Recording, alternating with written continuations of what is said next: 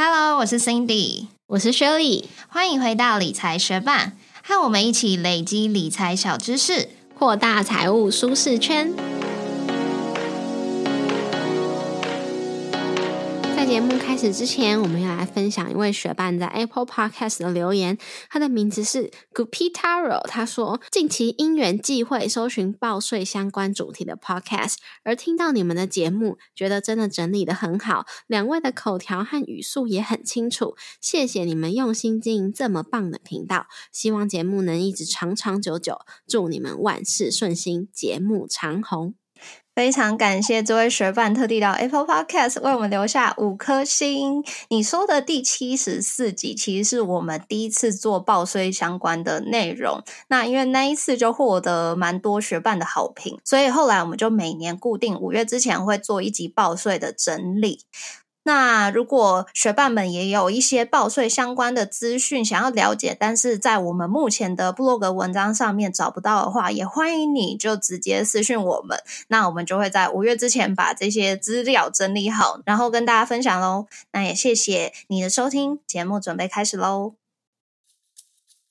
靠着 FIRE 退休是近年来越来越流行的一种财务自由运动。FIRE 的全名是 Financial Independence Retire Early，它的理念就是希望透过让财务尽快独立，可以早点退休。那在 FIRE 的族群当中，有蛮多人是靠着极端的节省来累积资产，他们也不期待会有大笔的退休金，因为他们只需要简朴的退休。希望透过一个四趴法则，就是每年从投资的资产中领出四趴来当做生活费，就可以支付。退休的生活，虽然许多人对于这个提早退休的概念非常心生向往，但是艰辛的执行、节省自己的花费、努力的提高收入，这也需要一定的意志力。那我们今天要介绍的这本书《半工作半退休的维 FIRE 理财计划》，它是针对一般上班族所设计的，以维 FIRE 作为目标，生活费一半来自投资的资产，一半来自工作收入，以渐进式的方式来慢慢累积财富。那如果你也是一个平凡的上班族，却想要提早退休的话，就继续听下去吧。那我们就先来了解一下这位作者的故事。半工作半退休的维菲尔理财计划的作者阿谦，他毕业之后进到公司当行政人员，作为一个小资族，领取不到三百万日币的年薪，大约是六十七万台币。那身为平凡的上班族，想要提高收入，阿谦试过考取各种证照来提高他的本业收入，每天上班十二个小时努力工作。以他自己本人的说法来说，他理所当然就是一个社畜。除此之外，阿谦在正职之之于经营一个三十岁退休的部落格，从分享如何累积乐天点数的文章开始，透过部落格当做副业来赚取副业收入。阿谦他并没有想要完全不工作，也没有抱持着成为富翁的梦想，他只希望工作能够比现在更轻松一点，因此出现了为 fire 的生活形态，希望能够跟每天忙到昏天黑地的日子说再见。现在三十岁出头的阿谦已经靠着为 fire。累积到六千万日币的资产，大约是一千三百五十万台币，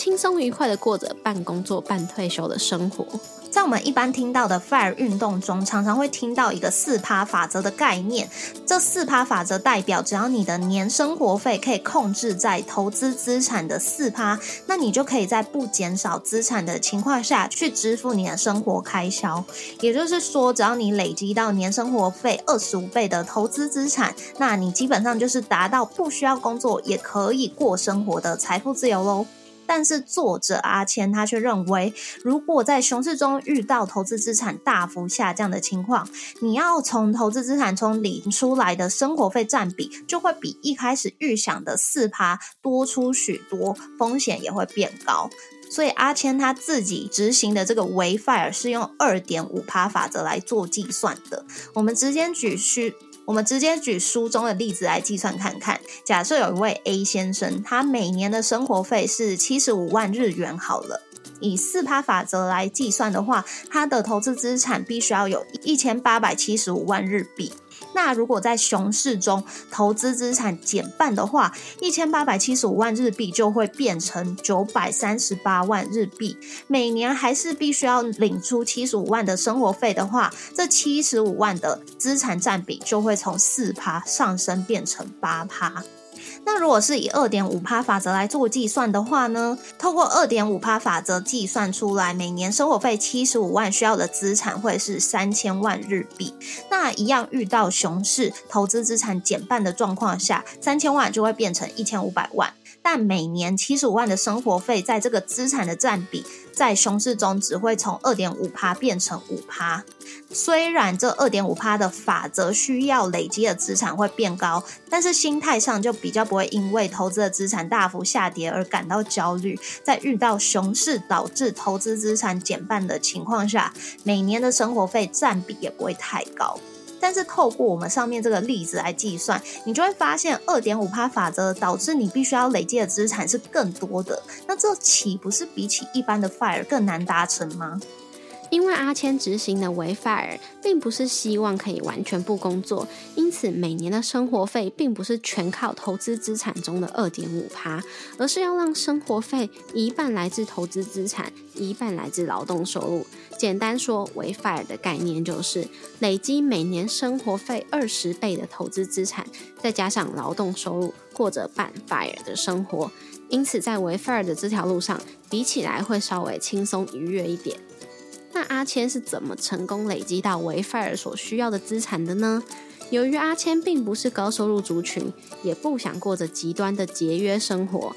同时没有幸运的靠着投资一夜致富，所以可以成功的在三十出头的年纪累积到六千万日币的资产，纯粹就是靠着三个原则：赚钱、存钱和投资。这三个原则听起来很普通，没错，但作者阿谦就是这样一步一步走过来的。但无论是执行 fire，或者是阿谦执行的 Way FIRE，都必须要靠着每年所需的生活费来计算你自己需要累积的资产有多少。所以，如果你还不知道自己每年所需要的生活费的话，就必须要先去了解自己的支出到底有多少哦。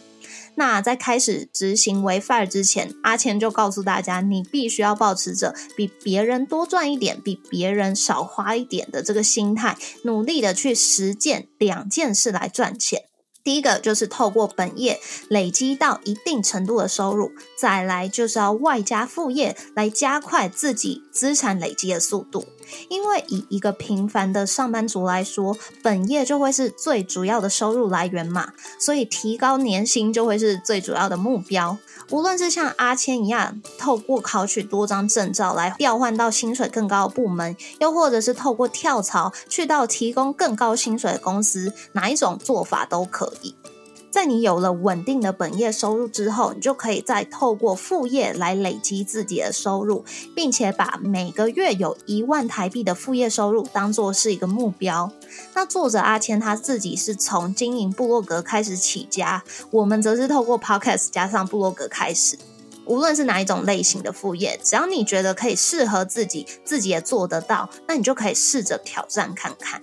第二个为 fire 的原则就是适度健康的存钱。存钱这个概念大家都知道，但是常常知易行难。阿谦建议一定要记账，可以随时确认花钱的状况。再来也可以尝试极简生活，在该花钱的地方不手软，但是每一笔消费必须合理，让自己可以过得舒适的生活。我们在阅读的时候，觉得阿谦的其中一个小提示非常有趣，也在这边分享给大家，就是要彻底调查想要买的东西，像是性能啊、价格啊、设计，都必须要彻底调查，因为阿谦认为这是一项非常麻烦的作业。如果因为太麻烦，甚至就会不想买，那也就表示你并没有那么想要这个东西。第三个违法原则就是用投资来增加资产。透过执行上面两个原则，赚钱存钱，资产累积到一定程度之后，你就可以开始运用你的资产了，也就是开始投资。那记得是要在资产累积到一定程度之后才开始投资哦。如果还没有累积到紧急预备金的情况下，也千万别急着投资。那阿谦他本人虽然一开始有投资个股，但是后来也转为投资指数型基金 ET。ETF。除此之外，他也很强调资产配置的重要性。这部分就跟我们过去分享的投资理念是蛮相似的。所以如果有兴趣但还不了解这部分的学伴，可以回去听听看我们第一百三十三集到一百三十六集介绍 ETF 系列的内容哦。在书中也有举三种不同类型的人如何达成为 FIRE 目标，我们也来看看这些例子。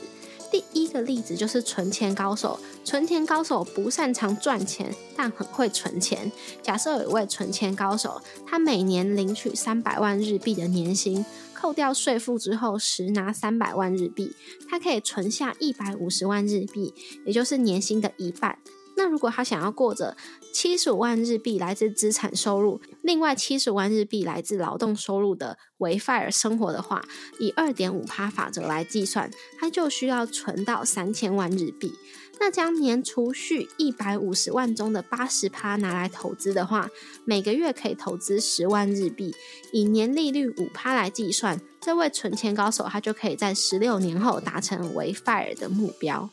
那我们再来看很会赚小姐的例子。这位很会赚小姐，她擅长赚钱，但是不太擅长存钱。那她每年领取着五百二十万日币的年薪，扣掉税负之后，实拿是四百万日币，她可以存下两百万日币。那如果她之后想要过着资产收入一百万日币、劳动收入一百万日币这种为 FIRE 生活的话，以二点五趴法则来计算，他就必须要存到四千万日币。那将他年储蓄两百万日币中的八十趴来做投资，每个月可以投资十三点三万日币。一样以年利率五趴来计算的话，很会赚小姐，他一样跟存钱高手可以在十六年后达成他们为 FIRE 的目标。最后一种就是精打细算类型，精打细算类型的人，不论是赚钱还是存钱都很努力。像作者阿谦就是说，他是属于这种类型的人，靠着每年领取五百二十万日币的。年薪扣掉税负之后是实拿四百万日币，可以存下两百五十万日币，也就是年薪的一半。如果之后想要过着七十万日币来自资产收入、七十五万日币来自劳动收入的维费尔生活的话，以二点五趴法则来计算。就需要存到三千万日币的资产，将年储蓄两百五十万中的八十趴用来投资的话，每个月可以投资十六点七万日币，以年利率五趴来计算，像作者阿谦这种精打细算类型的人，就可以在十一年内达成维斐尔的目标。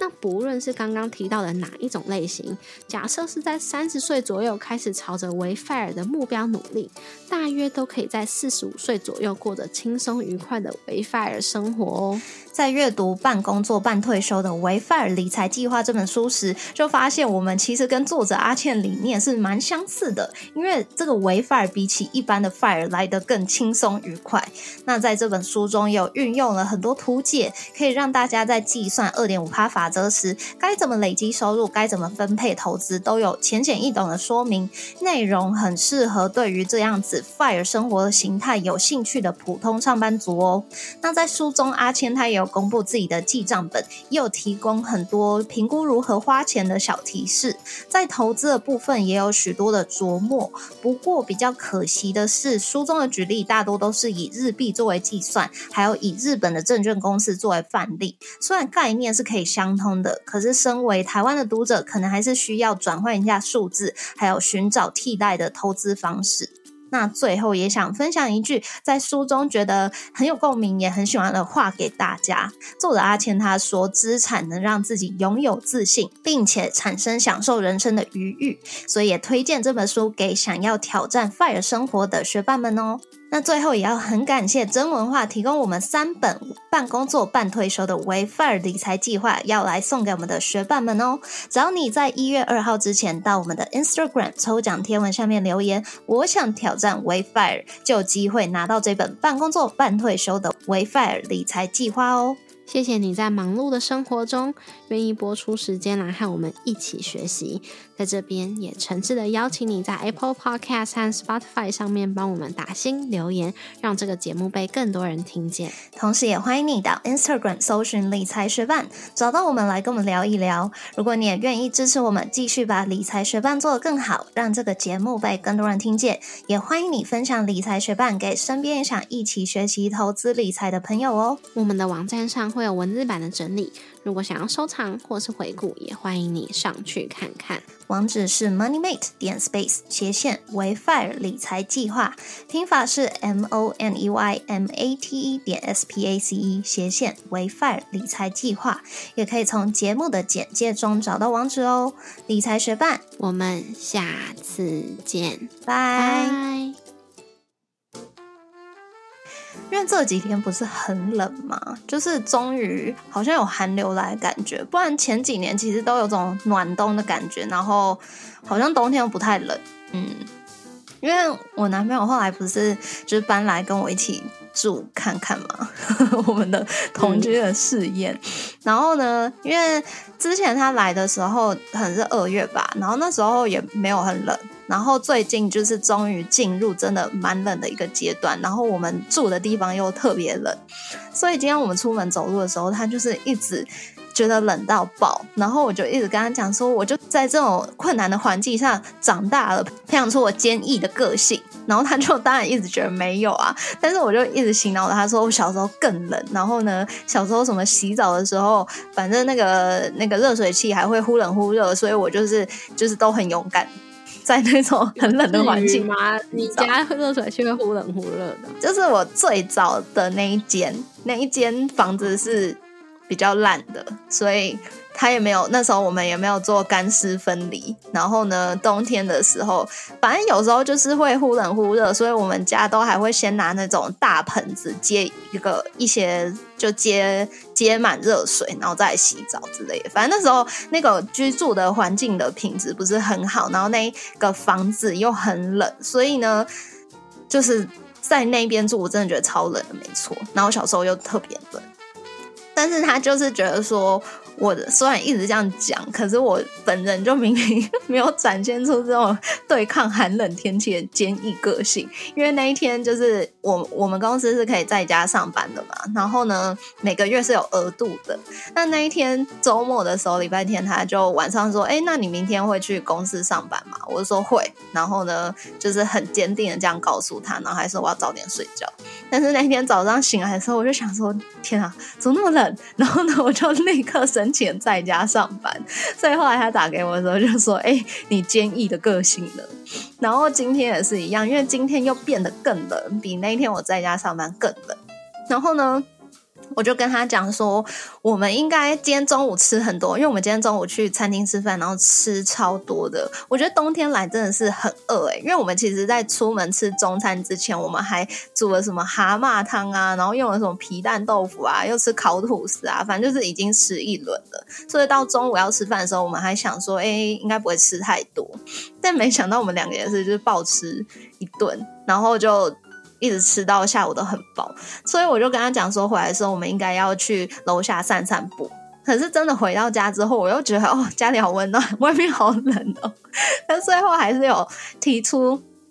最后还是有跨出家门就开始去散步。然后那时候天气也变有太阳，所以就还算比较 OK。但一开始是真的蛮冷，然后他就一直。边走边骂脏话，觉得怎么那么冷？就是他发泄一个方式吧。然后我就一直跟他讲说，我们就是要战胜这个寒冷，这样子我们就会变得更坚强。讲这些屁话之类的。然后呢，晚上不是要录音吗？我就跟他讲说，好，我待会回到家之后，我就要开始来准备录音的那些稿啊什么的。但是后来回到我阿妈家的时候，我就觉得阿妈家好冷，我就把阿妈家的被子拿出来，就是放在沙发上，然后躺进去之后就觉得，哎，怎么那么温暖？然后大概过五分钟之后，我就说，嗯，我现在睡一下好了。然后我就说，嗯，我睡半个小时。然后半个小时起来之后呢，他们就叫我起床嘛，我就说，我好想睡哦，再睡半个小时。反正最后我总共睡了一个半小时。嗯，你今天打电话来给我，要叫我赶快来录音的时候，我也是躺在家里的沙发上盖着棉被呼呼大睡。哦，对，一开始也是想说睡半个小时，我大概八点还是八点半开始，然后好像好像是八点半，然后总之我就设闹钟在九点十分，可是你打给我的时候，我明显就是已经超过十点了，嗯，没我还错，没起床，多睡一个小时。对啊，所以我们今天都差不多睡了一个半小时。然后我阿妈下了一个注解，就是说今天这个天气拿来睡觉真棒，因为他就看他自己本人没有睡，但是他就看我们睡得很爽，对吧、反正就是大家要注意保暖，觉得这种天气窝在家里睡觉真的蛮舒服。